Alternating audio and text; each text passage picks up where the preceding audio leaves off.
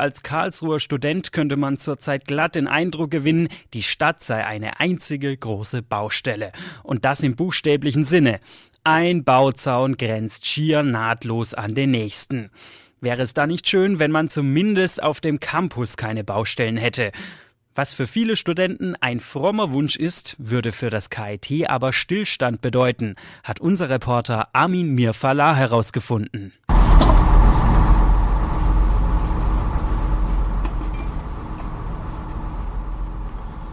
Solch ein Lärm bedeutet vor allem eins. Vorsicht Baustelle. Bagger, Bohrer und Zäune beherrschen zurzeit nicht nur das Bild der Karlsruher Innenstadt. Auch auf dem Campus Süd wird fleißig gebaut und saniert. Viele Studierende sehen in den Baustellen nur lästige Barrieren.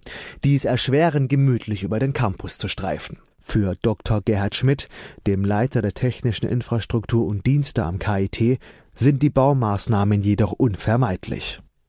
Eine Organisation, die lebt und sich weiterentwickelt, braucht Baustellen. Das ist zwangsläufig so.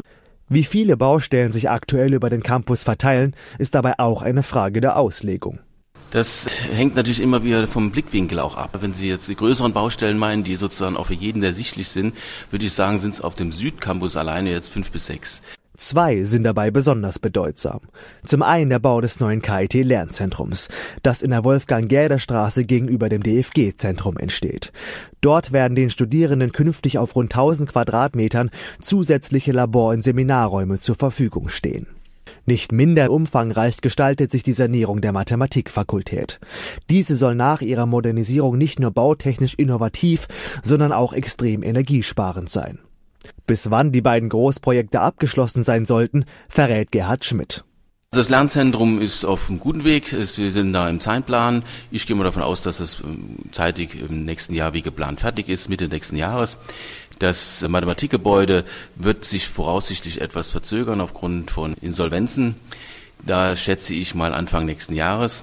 Dass der Campus mittelfristig betrachtet zur baustellenfreien Zone wird, kann und will Gerhard Schmidt aber nicht versprechen. Denn eine Organisation, die nicht mehr baut, steht still. Wie sieht's aus aktuell auf den Baustellen am KIT? Mein Kollege Armin Mirfala hat für uns nachgehakt.